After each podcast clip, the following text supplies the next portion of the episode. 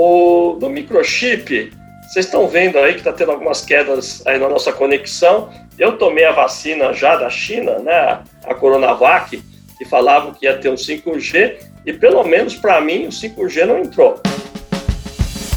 Olá, amigos e amigas da indústria! Eu sou Gisele Ishida e está começando agora o terceiro episódio do Protocolo é Prevenir, um podcast criado pelo SESI com o apoio da Central Única dos Trabalhadores, da Força Sindical, da Nova Central Sindical e da União Geral dos Trabalhadores para dar voz ao trabalhador da indústria em meio a essa pandemia da Covid-19. E hoje a gente continua a nossa conversa sobre vacina com o doutor Paulo Andrade Lotufo, que é professor de clínica médica da Faculdade de Medicina da USP, também é orientador em ciências médicas e em epidemiologia, é organizador de estudos epidemiológicos e coautor dos livros Epidemiologia, uma abordagem prática, também do Medicina de Ambulatório e Hipertensão Arterial. Doutor Paulo, seja bem-vindo novamente. E olha, para trazer as dúvidas do nosso dia a dia, a gente também tem aqui a Luísa, o Iago e a Juliana, que vieram representar todos os trabalhadores e trabalhadoras que se colocam em risco todos os dias, a gente sabe,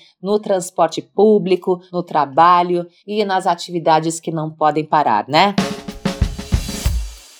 Enquanto a vacinação ocorre, doutor, muita gente está ali, ah, a vacina já está aí, já começa a sair de casa, esquece um pouco do protocolo, né? Qual a importância da prevenção ainda com a vacinação já, é, com a vacinação já em curso? Qual a importância da prevenção? É, total, né? Enquanto nós não tivermos uma quantidade muito grande de pessoas vacinadas em todo o mundo, né, que vai ser por volta de 90, 95% da população, nós vamos continuar usando máscara máscara, distanciamento social, ventilação, aulas uh, em forma de rodízio com as turmas. Né? Nós vamos ter que manter muito disso o tempo inteiro, porque ainda não há segurança enquanto uma grande parte, uh, praticamente a totalidade da população é vacinada. É, porque a gente já cansou do vírus, mas ele não cansou da gente ainda, pelo contrário, ele ainda está tá tendo mutações, né, doutor? Sim, sim, e elas, as mutações ocorrem porque uh, nós relaxamos na questão do contágio. As mutações aconteceram em locais onde houve problemas em relação às medidas de distanciamento social, uso de máscara e várias outras atitudes. Uh, nos países onde uh, se mantém um rigor muito grande em relação a, a, todas essas medidas de restrição de movimentação, não houve nenhuma mutação. Ah, doutor, a gente também vai falar falar agora com o Iago, que tem alguma perguntinha. Oi, Iago.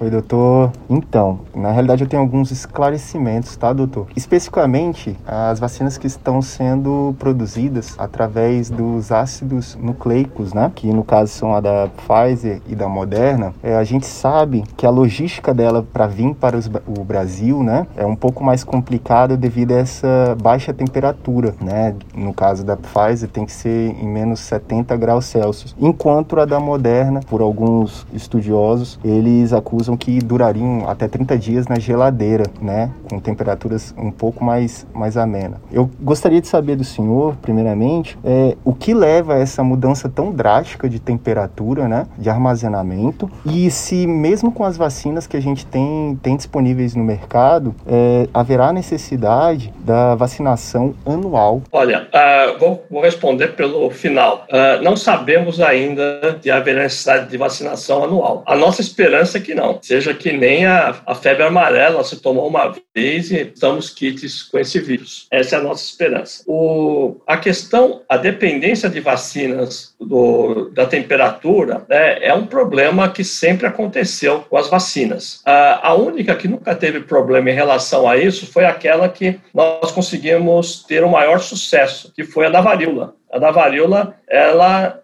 ela era termoresistente. Então, ela foi utilizada no deserto, no sertão. O pessoal tem fotos aí no, no sertão nordestino nos anos 60. O caminhão parava, né? E o pessoal ficava lá e, e o pessoal ia vacinando ali, sem necessidade de ter uh, qualquer tipo de controle de frio. Todas as outras vacinas, ao contrário, tem essa restrição e nós fomos desenvolvendo cada vez mais a que dependesse o, mínimo possível disso. Então, hoje está entre 2 e 8 graus Celsius positivo. Uh, a vacina da Pfizer, ela não é problemática no Brasil, não. Ela é problemática em todo o mundo. Né? Vários locais estão tendo muito problema, problemas em relação a isso, porque ela, tem, ela chega num microcontainer e precisa ser utilizada rapidamente ou então tem que ser guardada num freezer, que é um freezer muito caro, complexo, que nenhum país pensou em adquirir somente para uh, utilizar na vacinação. Também existe muita dúvida em relação aos efeitos adversos das vacinas, né? De algum efeito colateral possível. Ah, já foi registrado algum efeito colateral nas pessoas que estão se vacinando, é, ou pode acontecer, por exemplo, como a vacina da gripe, né, quando a gente toma de ficar um pouquinho amuado depois de tomar. Pois é. O, olha, a experiência aí vai depender um pouco do tipo de vacina. A, as vacinas de vírus atenuado, de vírus uh, uh, mortos, como a Coronavac, tem uma probabilidade muito pequena e não está tendo nenhum relato uh, em relação a isso.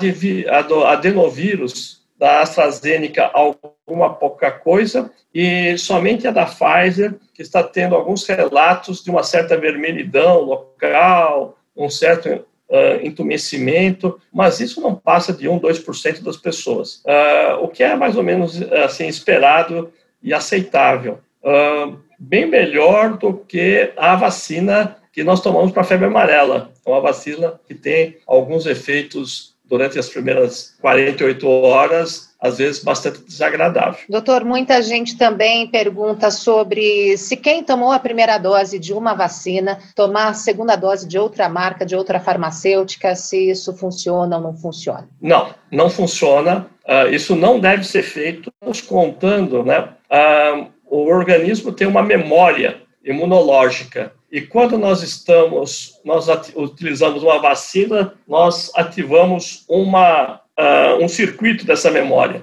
E a segunda dose é para reforçar esse mesmo circuito. Então, isso não deve ser feito. Doutor, eu queria, na verdade, saber qual é a distância ideal entre a primeira e a segunda dose e por que é tão importante não deixar de tomar a segunda dose. O, a, a distância entre uma e outra, aí sim depende do fabricante. O, a Coronavac é uma, a AstraZeneca é uma, a Pfizer Moderna é outra. O que é importante pelo seguinte, o, você está estimulando uma memória, a criação de uma memória imunológica. Então, o primeiro você uh, estimulou, aquilo está funcionando, e a segunda vai ser o reforço, né? aquilo que vai garantir que seja persistente. Então, essa é a razão uh, no caso dessas vacinas. Existe uma vacina que foi que teve resultados muito bons, que é da Janssen, uh, que será somente uma dose. É, com relação à contraindicação, é, ouvi dizer que existem algumas, uh, alguns tipos de vacina que são indicados para quem tem, por exemplo, problema de renal. É, isso é verdade? Como é que isso daí está sendo. Não, não, não, não existe para doença renal, não existe nenhuma contraindicação. Existe ou alguma contraindicação, doutor, ah, já percebida ah, para algum tipo de condição de saúde? Não, principalmente no caso da Coronavac, que é por vírus inativado, não existe nenhuma contraindicação. Agora tem muita lenda na internet também, né, doutor? Tem, ah, que se eu tomar vacina vão colocar um microchip, um nanochip dentro de mim e vão ficar me monitorando. Ah, vai mudar meu DNA. E essas histórias todas, doutor, o que, que o senhor fala sobre isso? Olha, uh, essas histórias são tão antigas quanto a própria vacina. Né? Não sei se vocês sabem, mas vacina vem de vácuo que é vaca. Porque a primeira vacina para varíola, ela foi extraída da, de um pus uh, de uma doença da vaca. Então, e na época, já se tinha quadros de que pessoas que tomavam a vacina uh, iam ter, aparecer cabeça de vaca pelo nariz, pelo ouvido. Né? Essas coisas sempre existiram, né? e ficam sendo faladas. O, do microchip, vocês estão vendo aí que está tendo algumas quedas aí na nossa conexão. Eu tomei a vacina já da China, né, a Coronavac, e falavam que ia ter um 5G, e pelo menos para mim o 5G não entrou. Né? Posso dizer com certeza. Doutor, nem virou jacaré. Nem virei jacaré. É, doutor, qual a diferença entre a imunidade desenvolvida por quem pegou a Covid e pela imunidade desenvolvida pela, pela pessoa que é vacinada? É, a pessoa que já teve a doença precisa vacinar? Sim, sim. É, essa pergunta é ótima pelo seguinte: uh, o, o, vírus uh, ele não está entrando no nosso organismo para nos dar imunidade. Ele está entrando no nosso organismo para ele se, uh, se replicar. Né? Essa é a lógica da natureza, se reproduzir. Está fazendo isso. Então, quando o vírus entra, ele até induz imunidade, mas ele faz o máximo possível para bloquear a imunidade. Né? O, agora, quem faz a vacina, ele pega o, o antígeno que vai uh, substituir o que o vírus estimula e coloca aquilo que a gente chama dos adjuvantes. Então, a, a vacina ela é sempre muito mais potente do que o próprio vírus. A boa notícia é que nós uh, temos aí já de Israel é que as pessoas que já tiveram a doença, quando tomaram a primeira dose, já tiveram um, um efeito muito grande. Né? Então, está até ajudando. O fato de você já ter, sido, ter tido a doença e vacinado, você vai ter uma resposta muito mais forte do que quem ainda não teve. É, Israel também tem mostrado bons resultados já, né? Israel que já está à frente na vacinação tem mostrado bons resultados na diminuição de hospitalizados e na diminuição de número de mortos, né, doutor? Exatamente. Ele está se conseguindo já ter um controle muito grande. Agora, o que é importante, né, para todos nós, é que nos dias atuais o, o maior transmissor uh, de doença uh, chama-se avião. Né? E se nós formos comparar o número de viagens aéreas que existia no início do século com o que teve até 2019, se multiplicou por cinco, seis vezes. Né? E nós vamos continuar viajando, transmitindo. Então, não adianta ter um país, é, no caso Israel, seja lá qual for outro país, que vai conseguir ter uma vacinação uh, muito boa no seu país. O planeta inteiro tem que ser vacinado, né? porque nós vamos estar circulando, não tem como deixar de acontecer. Eu tenho visto algumas pessoas, doutor, falando: ah, não vou tomar vacina porque não acredito na vacina. Essa pessoa, de que forma, essa pessoa que talvez, enfim, se ela não tomar a vacina, de que forma ela pode influenciar o ambiente, doutor? Olha, uh, ela influencia porque ela pode ser uma pessoa que vai uh, transmitir e manter a, a contaminação, né? Ela é uma pessoa que pode adoecer e causar uh, mais uh, gastos para todo o sistema hospitalar. Né? E então é uma pessoa que está colocando não só ela em risco, como os demais. Uh, recentemente eu falei para uma pessoa que falou que não queria se vacinar e e depois ele falou que a filha estava grávida. Eu falei, pois é, provavelmente a sua filha não vai poder ser vacinada. Agora, se você estiver vacinado, você estará uh, uh, a protegendo. Né?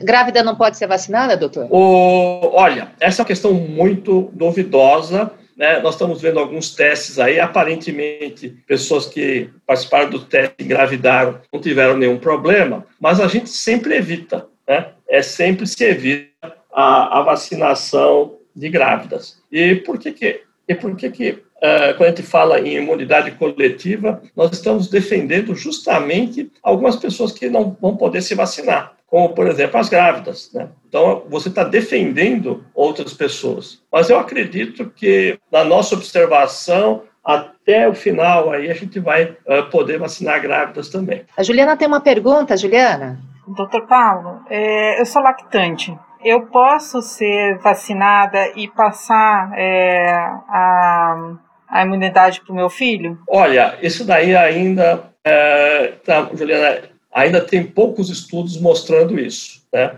Uh, eu, para ser sincero, eu não consigo lhe passar uma informação uh, bastante fidedigna a respeito disso, porque são achados que estão mudando rapidamente. É, com relação a isso também, As crianças menores de 18 anos também, acho que não, é, eu não sei como é que está sendo tratado isso, mas a gente vê que é uma porcentagem grande na população também. É, crianças, jovens, é, adolescentes, e como é que vai ser feito isso daí?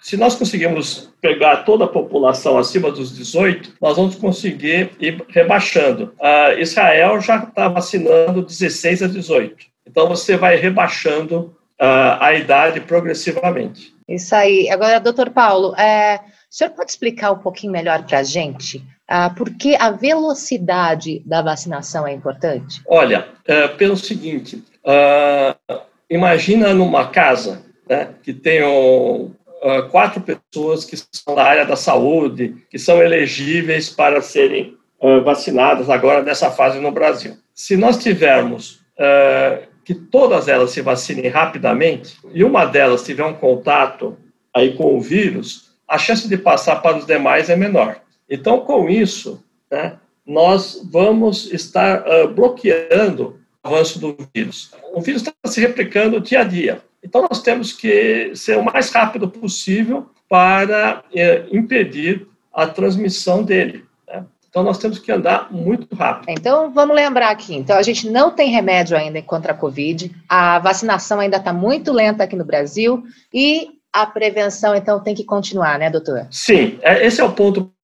Né? Eu acho que o, uh, os dois pontos principais são que o que salva é o programa de vacinação, todos sejam vacinados, isso é importante, e que até a finalização de toda a vacinação, as medidas de prevenção serão mantidas. Isso é o, os dois uh, pilares hoje que nós temos que transmitir a todos. É isso aí. O protocolo é prevenir, né? Não adianta aí a gente ficar esperando que a pandemia vá sumir de uma hora para outra, porque não vai sumir de uma hora para outra, né, doutora? A gente vai ter que continuar se cuidando e cuidando do próximo. Exatamente. Né?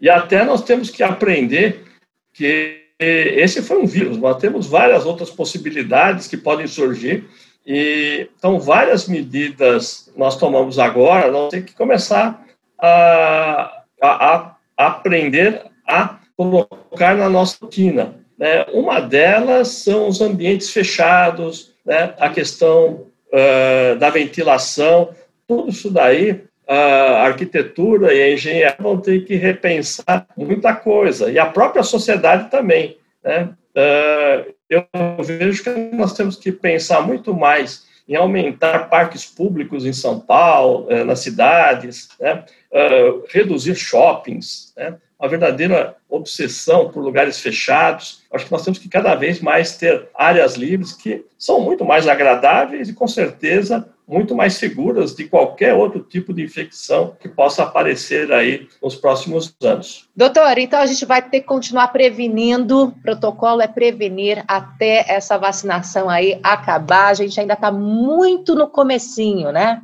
Tá, está sim.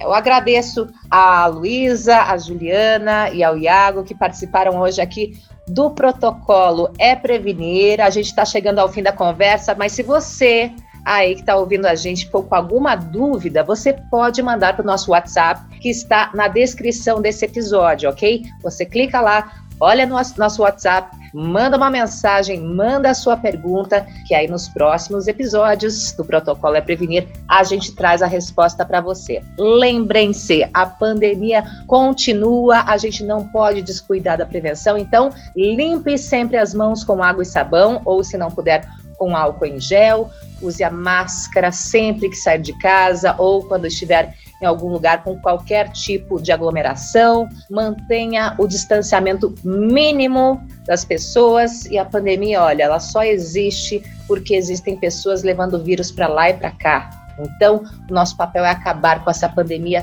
também por meio da prevenção. É nossa responsabilidade também não levar esse vírus aí para lá e para cá. Eu tenho certeza que todos juntos, com a prevenção e seguindo os protocolos de segurança direitinho, a gente vai conseguir construir o fim dessa pandemia. Muito obrigada a todos e a gente se vê no próximo protocolo é prevenir. Até lá!